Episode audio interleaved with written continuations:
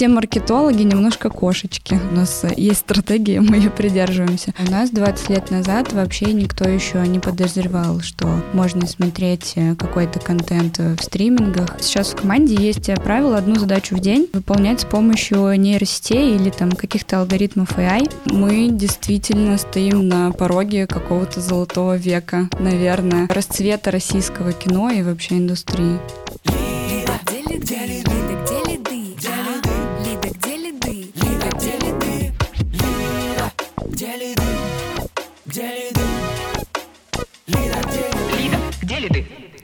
Всем привет! Это подкаст «Лида, где лиды». С вами Марина Шахова, сооснователь и директор по маркетингу digital-агентства Media Nation. Все мы заметили, что смотреть стриминговые платформы становится все более популярным. Это какой-то уже формат проведения своего времени. По вечерам прийти и включить сериальчик или какую-нибудь интересную программу. И кто же внедряет нас эти новые пользовательские привычки? Сегодня мы пригласили в гости Ольгу Ваннаг. Она руководитель группы привлечения и удержания клиентов ВОКа. Сегодня нам расскажет, с помощью каких лайфхаков они делают так, чтобы нам все больше и больше хотелось по вечерам смотреть сериалы. Всем привет! Знаешь, такой вопрос. С 2022 года у нас есть сильные изменения в плане того, что западного контента становится все меньше и меньше. Как вы вообще справляетесь и что сейчас смотрят? Да, отличный вопрос. Слушай, сейчас э, сильно меняется вообще рынок, и даже не сильно меняется, а уже изменился, потому что сначала был очень большой бум стриминга в России, когда начался ковид, мы все сидели дома, это уже, в принципе, меняло паттерны поведения и там включение стриминга вот э, в нашу обычную жизнь. А потом действительно стал уходить западный контент, какие-то голливудские мейджеры ушли, а, и киноиндустрии российской нужно было быстро искать ответ, а, где брать столько классного, качественного контента, чтобы пользователям было что смотреть. И сейчас э, даже уже, наверное, не тренд, а факт, а, все стриминги перешли на продакшн собственных оригинальных проектов, в том числе ОКО. А, и сейчас, э, если смотреть э, топ смотрения за год, то а, оригинальные проекты занимают львиную долю вообще всех просмотров на платформе. Оригинальные проекты — это те, которые снимаются непосредственно для вашей платформы. То есть наука — это прям ваш собственный контент. Да, это прям наш продакшн. У нас э, работают классные студии, мы заказываем э, полностью весь продакшн, и выходит эксклюзивно только у нас какие-то сериалы, а, фильмы. Может и быть, они даже прям ты что-то смотрела. да? ну, рейтинг того, что смотрит наука. Да, да, это так. Э, сейчас вообще, в принципе, раньше смотрение было таким немножко клишированным, что ли, в сторону западного контента. И люди выбирали э, с учетом лейбла, с учетом страны производства контента. Сейчас уже э, прошло это время, и все смотрят на качество и на историю. И, в принципе, российские сериалы возглавляют и фильмы, все топы по просмотрам. Но на нашей платформе, конечно, оригинальные проекты лидируют. Э, может быть, ты смотрел «Волшебный участок», он вот в конце ноября вышел и просто стал каким-то народным хитом. Был вообще везде, ну и промо было большое, конечно, мы тоже постарались. Вот, и старалась вся команда ОКа, но получилось здорово. И у наших коллег э, по цеху в индустрии тоже мы знаем классные примеры, когда становятся хитами какие-то оригинальные проекты, уходят в народ. Знаешь, еще такой вопрос. Многие говорили, что в принципе произойдет переориентирование на турецкий и южнокорейский контент, но по сути этого не произошло. Ну, и вообще э, была ли попытка в ту сторону пойти? Я думаю, что была э, не столь попытка замещения какого-то контента этим, да, турецким или южнокорейским, потому что он все равно нишевый, а скорее вот э, заполнение по интересам для аудитории того контента, который резко стало не хватать. То есть мы, например, знаем, что там, если мы говорим про турецкий контент, это скорее сериалы, которые не смотрят а, или смотрят ухом, да, то есть это сериалы для женской аудитории, которые ты включил там что-то, занимаешься своими делами а, и смотришь его параллельно. Да, такой контент тоже нужен. Там южнокорейский может иметь свою специфику. Он создается для определенных аудиторий, э, для ниш. Вот. И была задача, наверное, покрыть интерес аудитории разным контентом, в том числе с помощью турецких тайтлов, там, южнокорейских, еще каких-то. Но сейчас, повторюсь, мы снимаем очень много собственного контента и не фокусируемся на каком-то одном там жанре или а, одном сценарии самым главным, да, а стараемся работать для всех аудиторий. И сейчас заместились, наверное, такое слово просмотры, топы просмотров от стороны оригинальных и российских э, сериалов, фильмов. Вот, это вполне органично. Знаешь, э, такой вопрос есть. В России, по сути, семь крупных онлайн-кинотеатров, и каждый снимает свой собственный контент. Mm-hmm. Такое ощущение, что идет прям огромная борьба за зрителя, ну, потому что вы все ну, делите внимание одних и тех же зрителей. А, ну, из, и, с одной стороны, да, вы все боретесь за этого зрителя, с другой стороны, это приводит к тому, что качество вашего контента, ну, каждой из площадки, оно очень быстро растет. И такое ощущение, что мы вообще входим в какой-то, ну, золотой век, ну, хочется, во всяком случае, в это верить, а, золотой век российской киноиндустрии. Что ты на эту тему думаешь? Слушай, ну, во-первых, ты сказала 7 онлайн-кинотеатров. С ума сойти, да? А я думала один. Ладно, шутка. А еще не око, да, какой-нибудь другой. Да, да, да, оказывается, у нас есть конкуренты. Да нет, шутка, конечно, да, у нас э, рынок давно уже вышел из стадии э, голубого океана, и лиды заканчиваются. А, и, в принципе, рынок уже довольно развит, э, у нас довольно сильные конкуренты. Поэтому, да, конечно, эм, нужно бороться за новых э, подписчиков, и нам очень сильно помогает, опять же, оригинальный контент, ну и разные аддитивные механики, которые мы используем, и продуктовый маркетинг. Сейчас очень много проектов, которые снимаются. У нас на платформе кратно вообще выросло количество проектов оригинальных, которые мы выпускаем. Соответственно, нужно повышать не только, качество, не только количество, но и качество, потому что может быть, э, не самый лучший пример, но вот э, мы смотрим иногда на Запад, совсем чуть-чуть подглядывая на другие рынки, и в истории с Netflix, которые когда-то скупили, ну, буквально все там продакшены, выпускали кучу-кучу всего, они превратились, ну, прям в разнонаправленную какой-то по контенту, лежащий на разных полках э, сервис с кучей всего, где сложно ориентироваться. Мы бы, конечно, так не хотели, и мы стремимся к качественному покрытию контентом разных там запросов аудитории. И да, и конкуренты тоже. И сейчас, в принципе, индустрия идет, разворачивается в эту сторону. Поэтому мы действительно стоим на пороге какого-то золотого века, наверное, российского расцвета российского кино и вообще индустрии. Вообще стриминговые платформы — это такой достаточно дорогой технологичный сервис. Еще, получается, дополнительно к технологическим издержкам еще и издержки на продакшн сейчас добавились. Вообще стриминговые платформы — это убыточные проекты или все-таки они уже вышли в плюс? Какой вопрос интересный.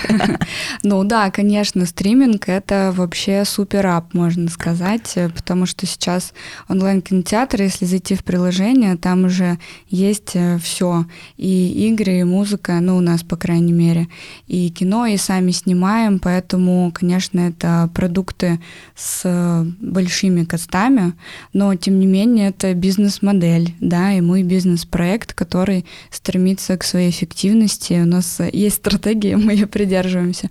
Просто, конечно, она долгосрочная, и нужно а, было, во-первых, сформировать паттерны поведения у клиентов, что вообще за контент можно платить нужно платить. Ну, что контент бывает платным, и зачем это вообще нужно. А это не так быстро, потому что тоже в России совершенно другие были изначально паттерны поведения. Поэтому э, все игроки на этом рынке понимают, что стратегия долгосрочная, но э, есть определенные финансовые показатели, к которым все стремятся, мы в том числе. Что снимаете, как часто, что пользуется популярностью вообще? Какие топ-жанры, что любит российский пользователь? А, ну, вообще, если так отвлечься от России, от того, что снимаем мы, и ответить на вопрос в лоб, то всегда самым популярным жанром э, было остается комедия. Ну, это э, само как бы кино и комедия это практически через знак равно, потому что кино создано для того, чтобы мы развлеклись, отдохнули, переключились. Комедии всегда и будут э, популярны. Но сейчас, если обратить внимание на то, как перечисляются жанры у одного там тайтла, конкретного там фильма, сериала, то можно заметить, что там стоит и комедия, и драма, и детектив, потому что тоже перешли в эру сериалов от фильмов, и в фильме а, было больше конкретики, а сериал — это по факту очень длинный фильм, восьмичасовой там или даже больше, в котором заложены разные э, линии поведенческие, и там может быть и романтическая история, и детективная, и комедия, ну, в общем... Э, То есть тренд на смешение жанров. А, ну, это не смешение, да, да, даже не то, что тренд. Да, смешение жанров происходит, выделять какой-то конкретный, это абсолютно не нужно. Ну и мы э, снимаем сейчас много разного контента, чтобы покрывать разные зрительские интересы, потому что есть более узкие аудитории, э, для которых э, нужен какой-то э, замысловатый, может быть, контент или какие-то узкие жанры, или более широкая аудитория, которая в сердцах откликается почти у каждого. Мы под разные запросы снимаем сейчас очень много разных релизов. У нас вот в этом году а, такая задумка, стратегия а, выпускать два больших качественных релиза в месяц. Это сериалы или это фильмы? Это сериалы, а, фильмы еще какое-то количество фильмов. Сейчас То будем два, говорить... минимум два сериала да, больших. два mm. больших сериала в месяц, потому что. Это которые начнутся в этот месяц? Новых. Mm-hmm. Да, они начнутся, начнут выкладывать серии в этот месяц, потому что мы верим, что это как раз может поддерживать и темп смотрения, определенный интерес у аудитории, там э, новички приходят и смотрят новые тайтлы, при этом всегда есть что посмотреть нового в подписке и у тех клиентов, которые с нами уже долго. Угу. Прикольно. То есть тоже для того, чтобы удерживать внимание пользователей, вы просчитали, что минимум два громких проекта, сериала, причем не фильма, вам нужно. Угу. Так, потом сейчас в разделе маркетинг, когда будем говорить, расскажешь, как посчитали. А, окей. И ну, с точки зрения жанров, это общемировая тенденция, это комедия, а в России на смешение жанров в большей степени, да, мы фокусируемся сейчас. А, мы сейчас фокусируемся на том, чтобы покрывать весь пользовательский интерес, поэтому mm-hmm. мы какие-то конкретные жанры не ставим в приоритет. Не мы ставим. стараемся сделать э, разный mm-hmm. контент, который будет интересен всем, от э, максимально широкой аудитории до каких-то узких сегментов, а, там зумеры. В общем, сложно из Оли вытащить такие прям конкретные ответы. Ну давай тогда какие-нибудь э, топ-3 сериала за прошлый год по популярности. Ну, на вашем сервисе. А, да, на первом месте абсолютный хит «Волшебный участок». А, это вообще уже какая-то супер классика нашего сервиса. Он вышел в ноябре, но побил все рекорды по смотрению в сервисе и до сих пор остается на топовых позициях. А еще классный кейс был летом. Это сериал «Открытый брак», тоже наш оригинальный контент — История романтическая, жизненная, вот, про пару, про семью. А, это был низкий сезон, ну, лето, в принципе, низкий сезон, не только в стримингах, ну, вообще в целом, потому что у людей там другие интересы, они какие-то другие места ходят. Мы еще с вами живем в России, где летом наконец-то становится тепло, и можно выйти из дома и вообще куда-то сходить. Вот, поэтому лето, безусловно, низкий сезон, но выход этого сериала очень сильно забустил нам смотрение в сервисе, и до сих пор мы видим, что есть классный отклик э, у этого сериала. Так, давай третий. А третий я расскажу про интересный, наверное, кейс тоже до сих пор. Это не сериал, это фильм, и это Чебурашка. Я просто буквально недавно смотрела топы не по новым клиентам, а в целом по базе, и там разные разбивки какие-то, готовилась к вам, и в целом мне это интересно. А, и посмотрела, что люди реально все еще смотрят Чебурашку. Ну как все еще? Просто продолжают его смотреть. Вот. Тоже такой вот, видите, хит э, случился, который э, вышел из э, кинотеатрального релиза и стриминга, и в стримингах стал успешным, и у нас в том числе. И вот люди продолжают его смотреть. Мне кажется, как раз «Чебурашка» — это такой, знаешь, ответ на запрос на какое-то доброе кино, вот такое доброе, которое можно с детьми посмотреть, да? Там, Конечно, с, да. С чувством юмора, не перегружающее тебе. Это абсолютно отвечает на запрос, а что мы сегодня будем смотреть вечером, в субботу с семьей. Вот ты садишься на диван и думаешь, так, что посмотреть? Ну и у тебя, конечно, не возникает в голове там турецкий сериал или южнокорейская какая-то история, дорамы. Ты выбираешь выбираешь из того, что будет интересно всем. А у нас вот тоже есть такие сериалы, например, «Манюня», который мы сняли по э, книге. Отличная новогодняя история про маленькую девочку и ее там приключения. «Чебурашка» тоже на этот же вопрос отвечает, когда тебе нужно покрыть интерес у такой широкой аудитории, абсолютно понятный. Так, скажи, пожалуйста, вот э, вообще пользователь в России, вот его поведение, чем отличается от поведения его западного там, коллеги, которые угу. тоже смотрят стриминговые платформы. В чем вообще уникальность российских стриминговых и, и поведение людей на этих российских стриминговых платформах? А, ну, надо понимать, что исторически там на Западе стриминг — это вполне нативная механика. Люди понимали, что какой-то контент платный, какой-то там в подписках, какой-то в стримингах, и для них это окей. А у нас 20 лет назад вообще никто еще не подозревал, что можно смотреть э, какой-то контент в стримингах, и что там у тебя будет контент без рекламы на разных устройствах и так далее там, за какую-то подписку. Это нонсенс, поэтому это поведение нужно было создать и вообще создать ценность для клиента продукта. Вот, поэтому у нас, в принципе, сейчас существуют эти механики с триалом, потому что на Западе уже э, люди там, от них э, отказываются, уходят, потому что всем понятно, что такое подписка, за что ты будешь платить. У нас пока еще такой культуры не сложилось, поэтому мы а, используем триал и вовлекаем тем самым людей в подписку. Вот, это, пожалуй, самое основное базовое такое различие. А дальше поведение пользователей э, схоже, мы видим похожие тренды. Например, э, ядро аудитории, наша целевая аудитория, прям самая-самая целевая, кто уже пользуется стримингами, у них э, сейчас, как правило, есть там две, а то и три подписки у каждого. Вот, можете даже на себе подумать, там, сколько у вас подписок, э, за которыми вы следите или не следите. Задайте себе вопрос. вот, потому что это абсолютно нормальное уже поведение тоже. И, в принципе, у нас сложилась э, целевая аудитория для стримингов и тоже уже э, клиенты абсолютно нормально относятся к тому, что есть какие-то механики по апгрейдам, апселлам или потому что нужно вообще за контент платить. В общем, это стало нормально, да, и тренды схожие у нас на рынке, и на Западе. Они, может быть, немножко догоняющие, потому что их рынок стартовал там раньше, чем наш в этом плане, но схожие. Хотя, безусловно, мы знаем, что у России всегда свой путь, и мы всегда делаем корректировки. Ну, потому что вот у нас, например, 7 онлайн-стриминговых платформ. Мне кажется, тут мы даже можем поконкурировать с ведущими мировыми производителями контента. Ну, не знаю, американских я так сходу 7 не назову. У нас вот уже 7. Ну, хорошо. Только начали, а уже 7. А, знаешь, такой вопрос. Как вы привлекаете новых пользователей вообще? Какой инструментарий используете? Вот у вас, у вас есть триал, это как инструмент, да, там у вас да, есть свой собственный контент. А что вы делаете?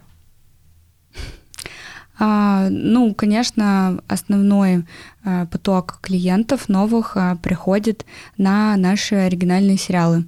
У нас есть а, большие промо-компании 360 а, в охватных каналах и в а, медиа-инструментах, которые мы запускаем. Они приводят нам лидов, ну, SEO, ну, в общем, стандартные на самом деле каналы, охватные, которые позволяют получать нам трафик на платформу. Наружка, да? Конечно, наружка, телевизор, digital, performance, а, посевы в соцсетях. Блогеры. Э, блогеры, да, и разные инфлюенсеры. SEO, оптимизация, естественно, SMM, CVM. Ну, в общем-то, весь вообще split каналов. Первый раз слышу от маркетолога, что он использует CVM. Все-таки, правда, это тренд. У нас просто был выпуск недавно про то, как CRM трансформируется в CVM. Можно посмотреть. Ну, в общем, ну, прикольно. То есть у вас огромный маркетинговый сплит, и этим занимается кома- команда маркетинга.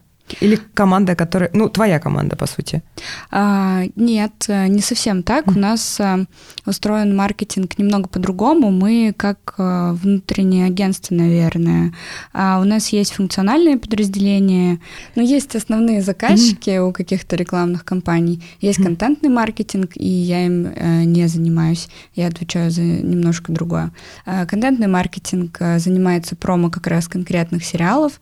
Они ставят а, задачи задачи там, для функциональных подразделений, mm-hmm. креатив, дизайн а, и так далее. Ну, в общем, полный цикл вообще производства всех материалов, их подсветки, закупка инструментов, а, постанализ и так далее.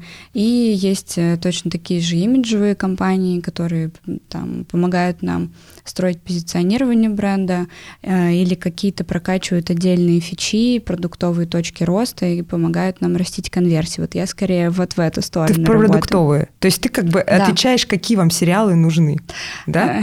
Нет, нет, тоже нет, не так. А, вот смотри, а, мы привлекли как стандартным маркетингом а, много трафика на платформу. Как только клиент пришел и начинает что-то делать на платформе, ну, в сервисе, прям в продукте, его подхватывают совсем разные механизмы а, внутри уже, да. То есть мы начинаем этого клиента узнавать, за ним следить и простраивать воронку от того, как ты к нам пришел и что ты там в сервисе искал, смотрел, на какие кнопки нажимал, до того момента, как ты уйдешь из сервиса уже там, не знаю, спустя какое-то время. То есть э, мы на самом путь. деле да, живем с клиентом бок о бок от вот момента его знакомства до его возможного ухода из сервиса, проживаем с ним разные-разные сценарии, строим и работаем на каждом этапе воронки. И у нас э, команда построена э, с подходом growth, то есть у нас э, такой быстрые Э, шаги по тестированию гипотез. Мы смотрим, какие изменения, э, какие, точнее, есть точки роста э, в продукте, возможно, в аналитике, и накидываем гипотезы, чтобы их очень быстро в формате MVP прогонять, тестировать, и если это работает, то масштабировать. Угу. Вот. И э, используем разные механики, это там и геймификации, персонализации, аддитивные механики. Так, давай сейчас по всем пройдемся. Я просто сейчас правильно понимаю, что есть э, то, вот э, клиент пришел на бесплатный контент, и вы простраиваете то, как он взаимодействует дальше с сервисом, чтобы найти точки таким образом, чтобы он быстрее перешел на платную подписку, да, дольше с вами оставался, дольше вам платил. Для этого делаете прям список, большое количество гипотез. Сейчас, кстати, скажешь нам, сколько гипотез вы делаете? Месяц примерно сколько проверяете? Никогда не считала, сколько Ну, примерно, хотя бы порядок. 30, 100, 10. 30, 110, наверное, вот сильно зависит... Э, сильно зависит от уровня. От всего, угу. от всего. От сезона, от выхода реально контента, как он отрабатывает, угу. от сезона, от э, запросов клиентов, от состояния продукта, от каких-то новых фичей, которые мы внедряем. Угу. Поэтому, ну, это может быть... 30, 10, 100. 30, 10, 100 тысяч, не знаю, разброс э, огромный. Мы можем тестировать, ну, какие-то вообще микро а, улучшения там в продукте или сегментацию какую-нибудь новую придумать, и внутри этой сегментации будет заложено там сразу 100 гипотез, потому что мы там будем э, в CVM, ну, там, в условно недорогом канале тестировать какие-то маленькие изменения, касающиеся там как наполнения писем, так и их дизайна условно. А это могут быть какие-то глобальные большие гипотезы по изменению вообще там подписок в сервисе, допустим, структуры подписок. Это довольно большая гипотеза, которая требует работы э, кросс-команд, и изменений там и в продукте, и на нашей стороне в маркетинге, такую гипотезу ты будешь и тестировать долго, и она как бы угу. такая глобальная, большая. Поэтому сколько мы проверяем в месяц, не могу тебе сказать, вот зависит от месяца. Но какой-то план есть вот на три месяца там или что-то? Как, вот, как, как вообще вот э, вы приходите к этим гипотезам? Ну что, какие гипотезы мы хотим протестировать и на какой период прописываете планы? Угу.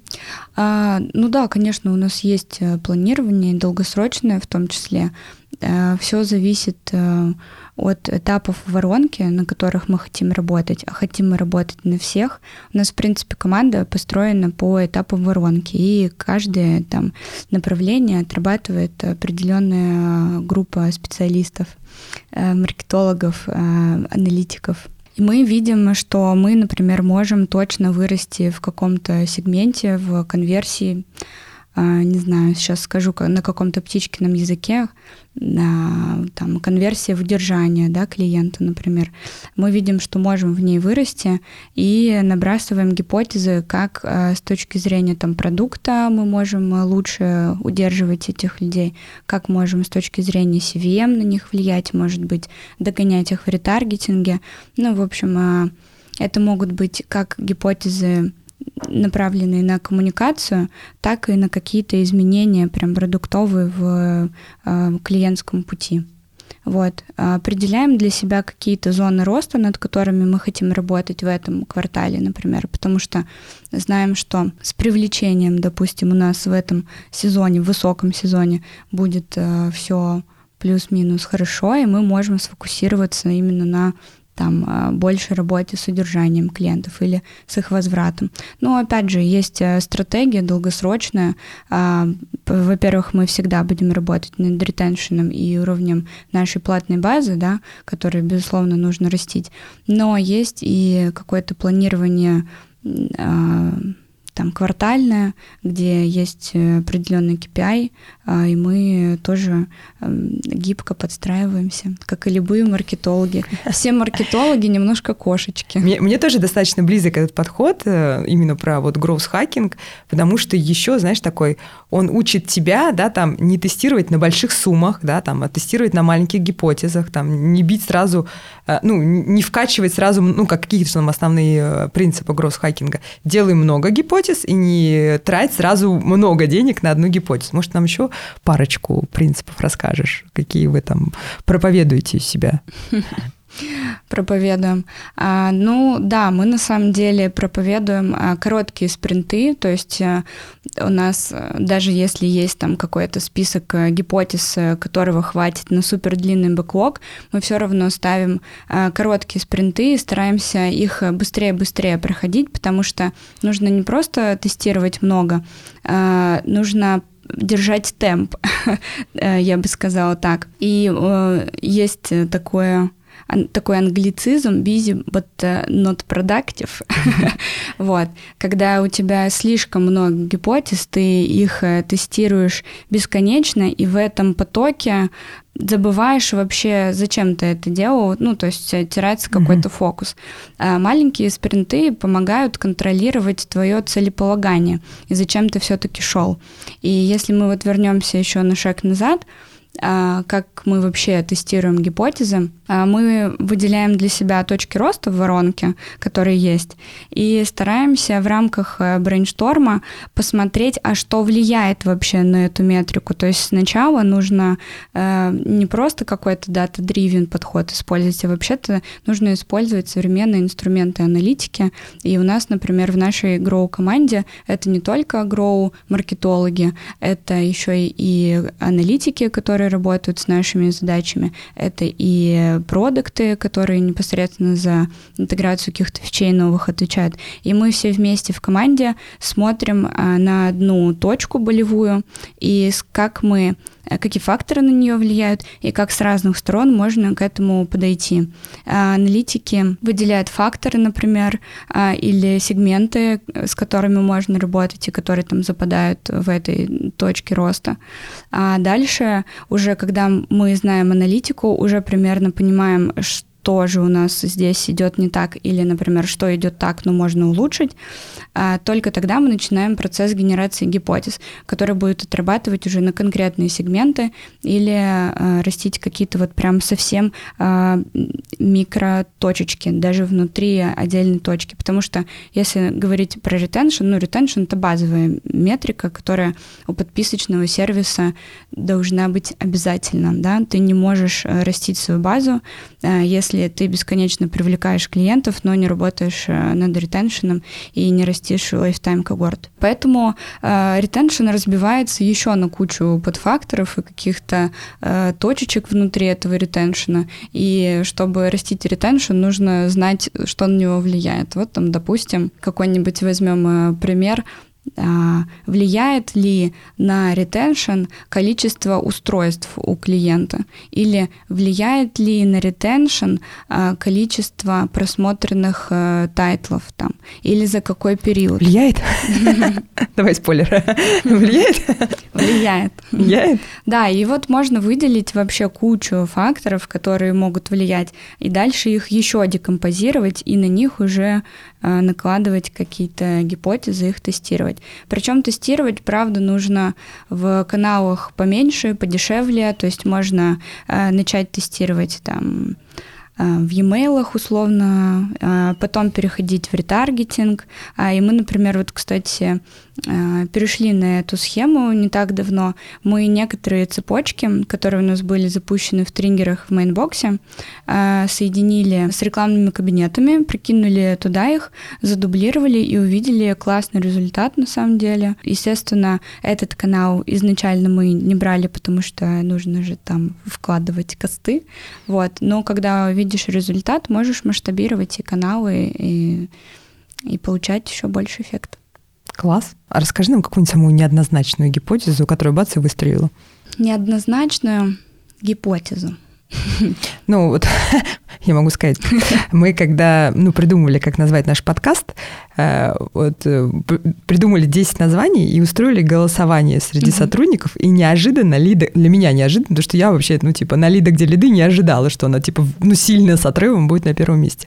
А вот бац, и, ну, вот и Лида, где Лиды прям победила, прям максимальное количество наших ребят за него проголосовало, и потом, я не знаю, ну, я так много раз слышала, что у вас такое классное название, потому что оно запоминается, да, там, типа, оно яркое, оно отличается от других названий. Это гипотеза, которая, ну, там, мы ее выкатили, проверили, и неожиданно она выстрелила. Вот что-нибудь такое же, да, что ты вообще не верила, и опа, а оно сработало. Угу.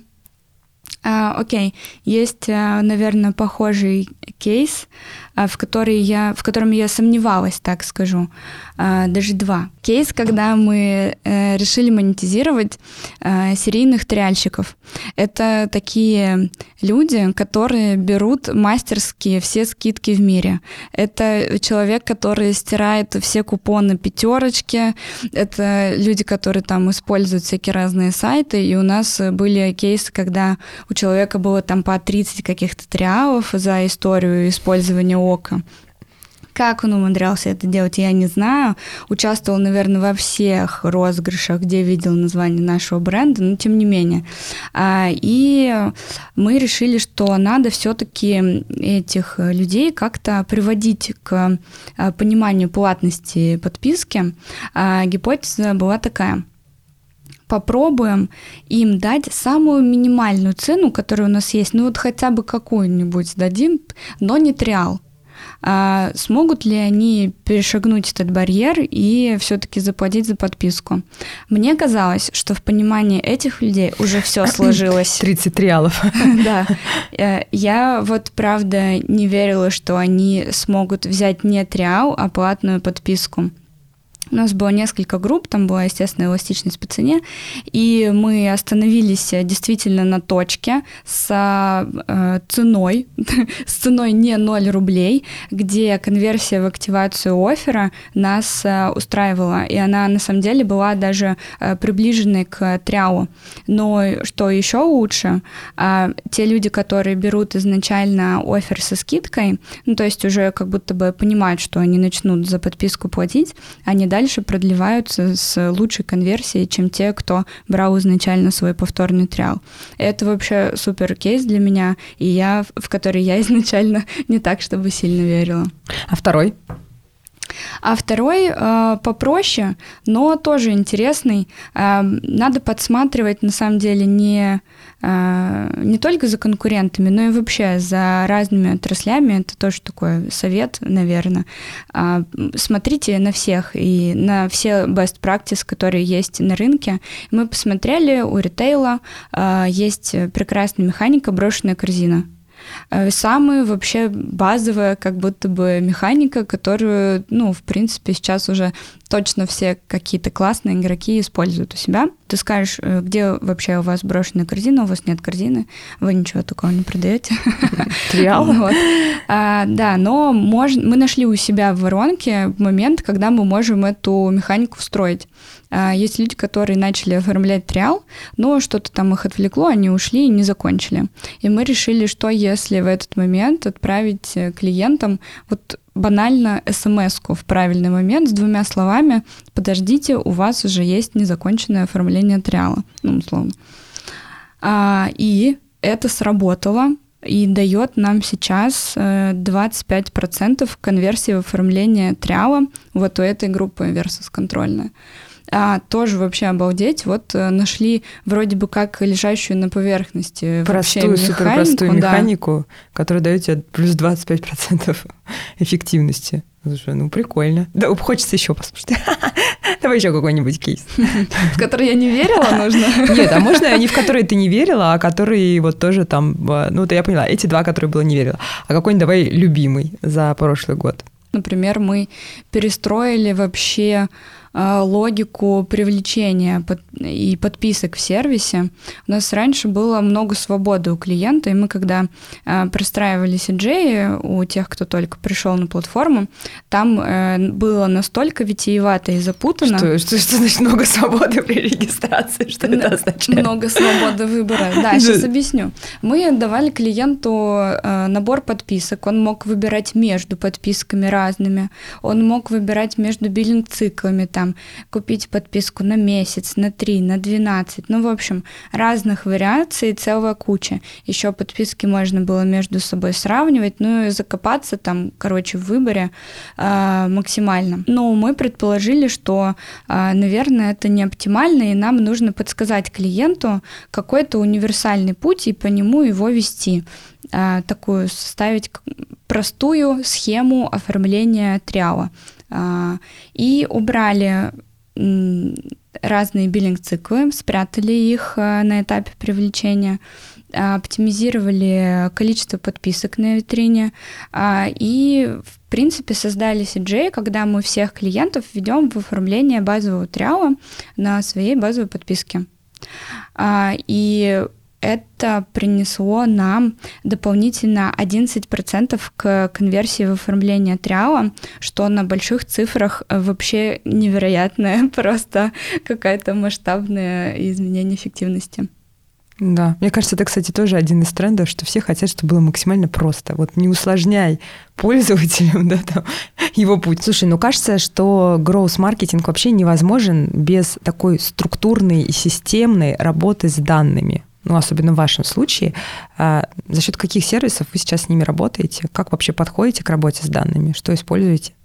Да, безусловно, гроус-маркетинг вообще, в принципе, построен на аналитике, э, Поэтому без данных говорить про какой-то гроус или про какую-то команду гроус. Или абсолютно... вообще про маркетинг в 2024 году. Да, это правда. Ну, это уже а, обязательно должно быть, если вы собираетесь тестировать гипотезы и вообще, в принципе, какой-то маркетинг делать осознанный, а не просто в одном канале э, привлекать лидов. Мы пользуемся всем, что есть, наверное, сейчас на рынке из самых продвинутых. Сейчас Ваня был бы, он спросил, так давай подробнее, чем пользуемся. Да, да, ну чем мы пользуемся? Если говорить про CDP, то это Mindbox. У нас Mindbox uh-huh. интегрирован с рекламными кабинетами.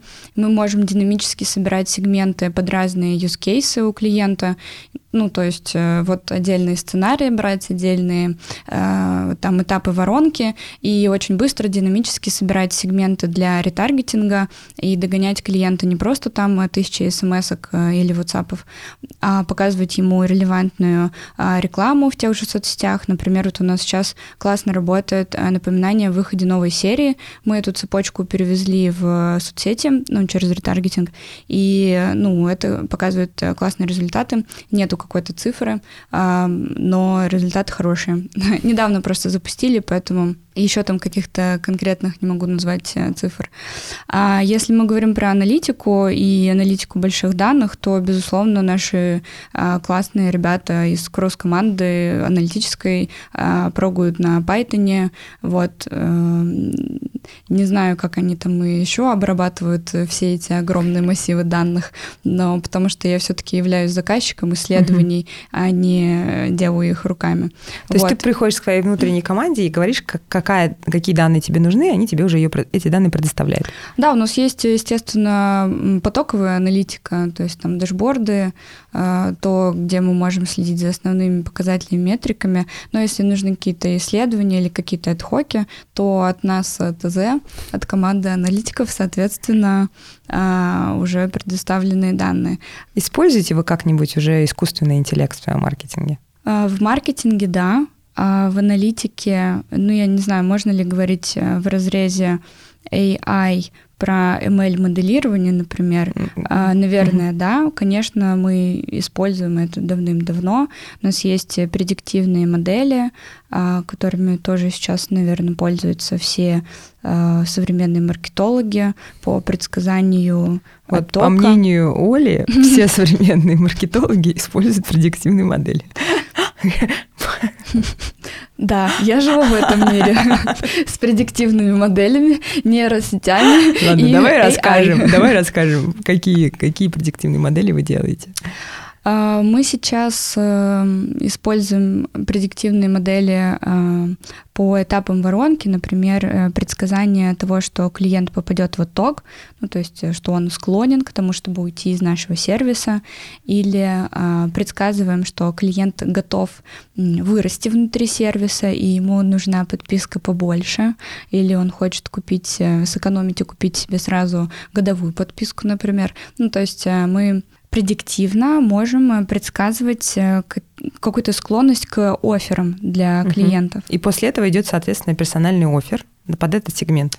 Да, дальше под этот сегмент формируется специальный офер, который подсвечивается в разных каналах.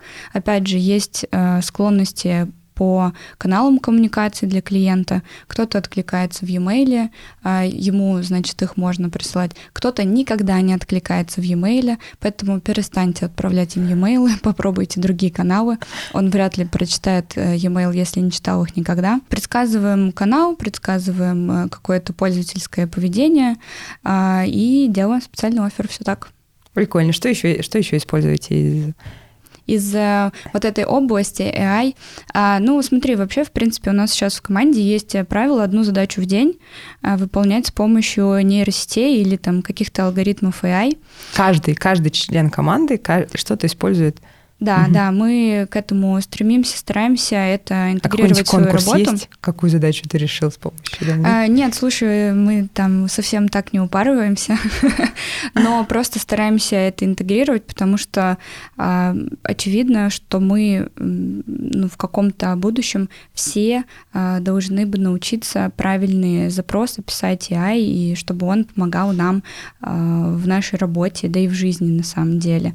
Поэтому это такой уже тоже становится базовый навык, и э, нужно свои паттерны поведения менять, и то, что ты раньше мог э, делать руками и выдумывать там 10 текстов для смс или там как красиво описать гипотезу, не знаю, чтобы положить ее в кейс, теперь это все можно поручить нейросети, которая подскажет тебе, обработает твой запрос и выдаст результат. Безусловно, им нельзя доверять там и прям полагаться на 100%, но если, например, мне нужен как, какой-то сторителлинг или какой-то персонажа я придумываю, какой-то кейс, то, во-первых, я могу собрать информацию, которая доступна сейчас э, уже в этой нейросети, а плюс э, могу попробовать написать там 10-20 вариантов того, что мне нужно, выделить там какое-то зерно, или, может быть, мне даже что-то понравится, и я буду продолжать развивать э, диалог именно по вот этому там предложенному сценарию, а в итоге, ну, это точно помогает и ускоряет э, твою работу, потому что тебе, ну, банально даже не нужно а, какие-то базовые вещи, там, которые лежат на поверхности, уже писать. И за тебя их э, напишет алгоритм. А какой доступ вы используете? Каждый использует тот, который ему удобен. То есть нет какой-то системной истории?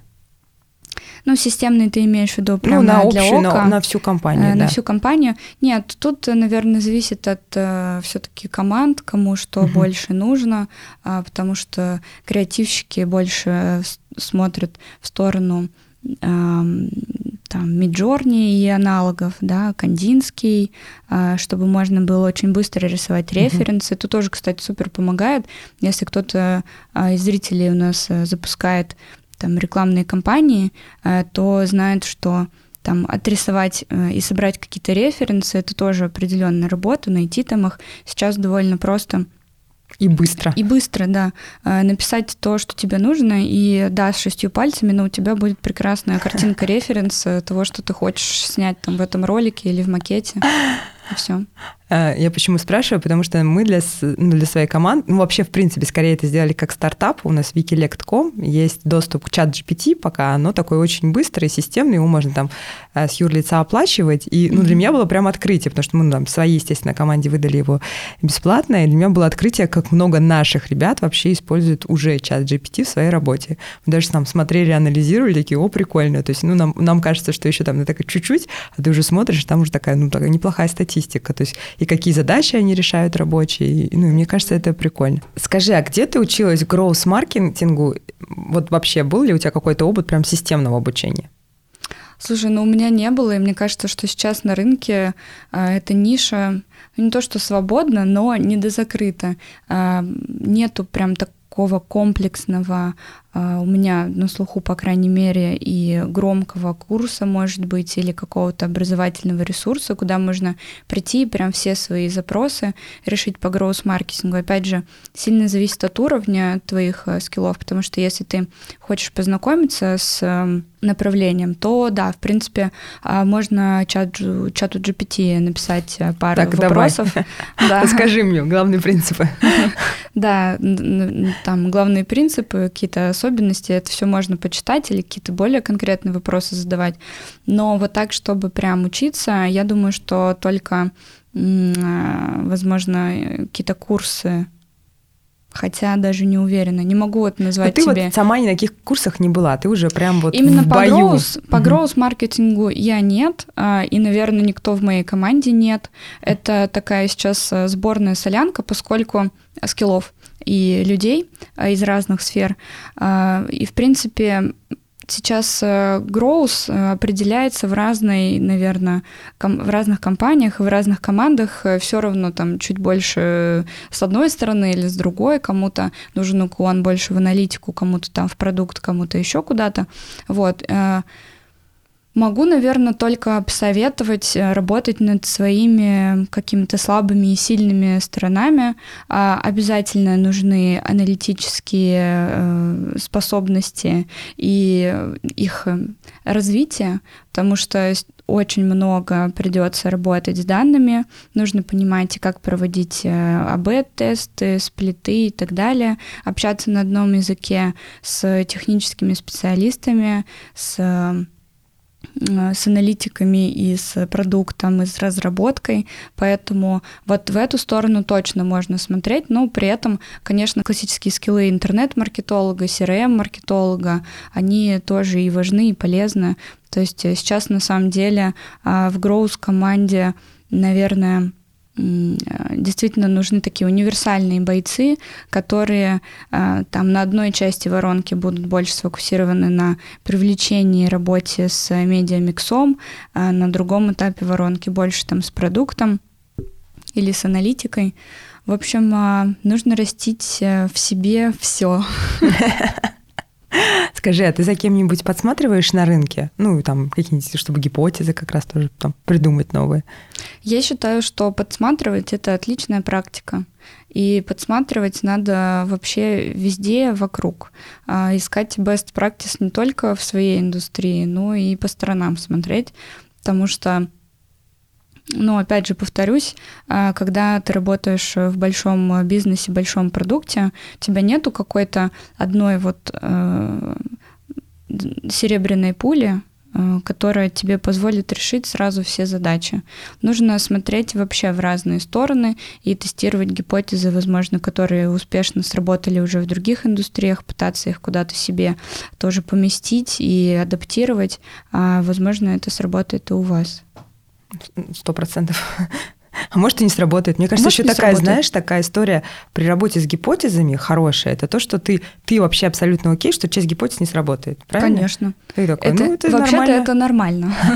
И вообще это так и должно быть. А, ну, если ты генерируешь только хорошие гипотезы, тогда напиши мне, пожалуйста, и мы с тобой сделаем какой-то уникальный бизнес. Вот. Я, еще, знаешь, как думаю, что если ты тестируешь только хорошие гипотезы, то не факт, что ты, ну, как бы, возможно, у тебя настолько крутой продукт, да, что ты, может быть, очень медленно масштабируешься. Ну, там тоже, в общем, есть вопросики.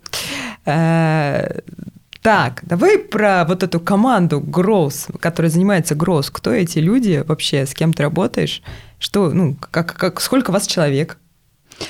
Да, у меня тут тоже не совсем простой ответ на вполне простой вопрос, а, потому что я работаю в продуктовом маркетинге, а, и мы составная часть Growth команды, так скажу, потому что Growth — это подход, в котором мы работаем.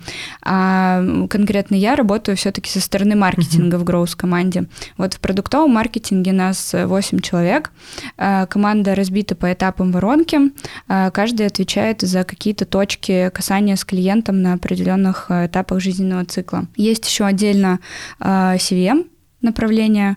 А, это тоже сейчас э, у нас внутри выделено в нашей команде как функция.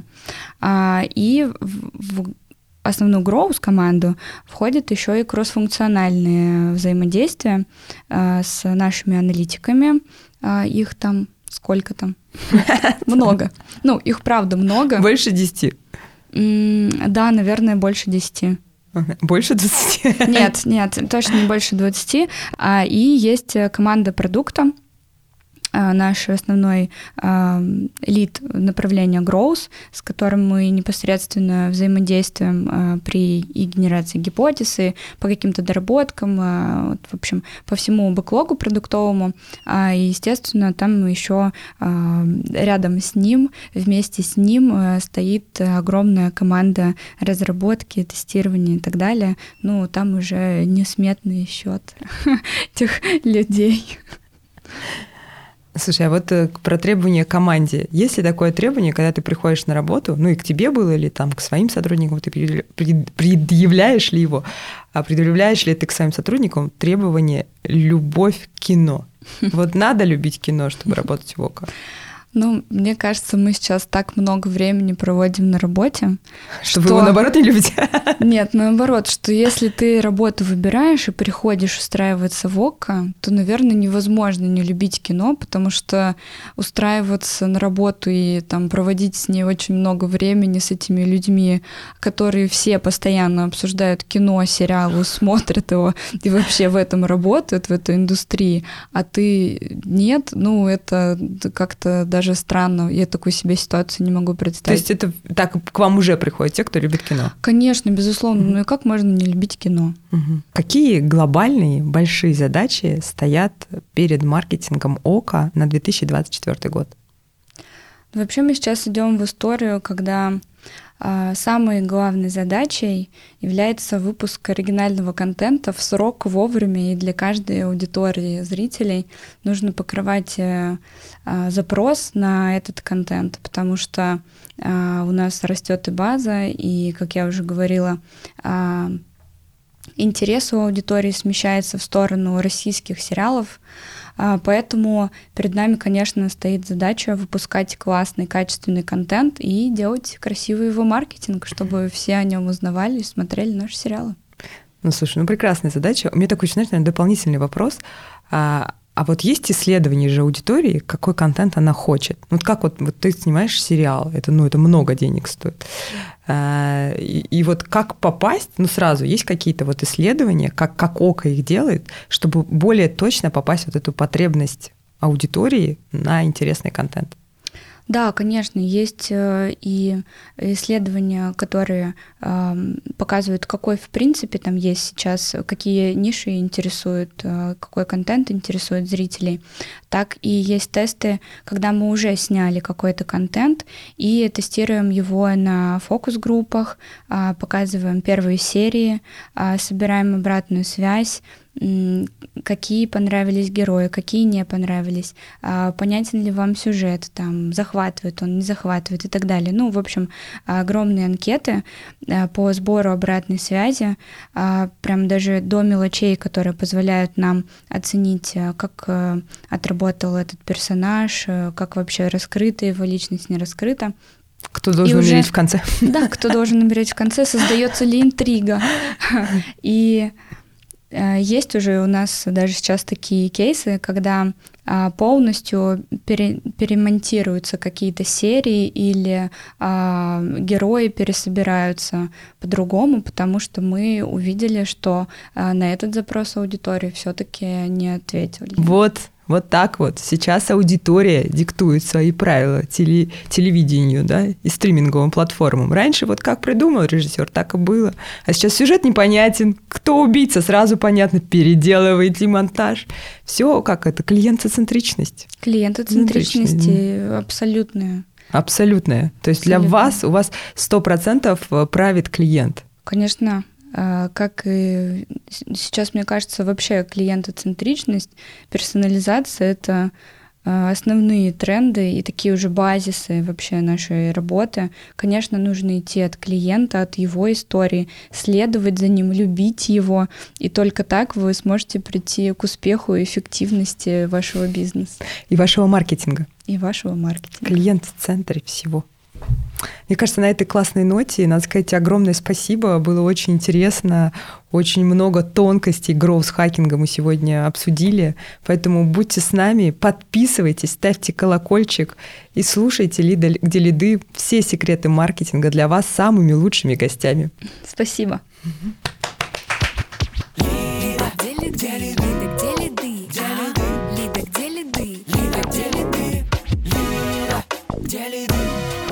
Где ли ты? Лида, где ли ты?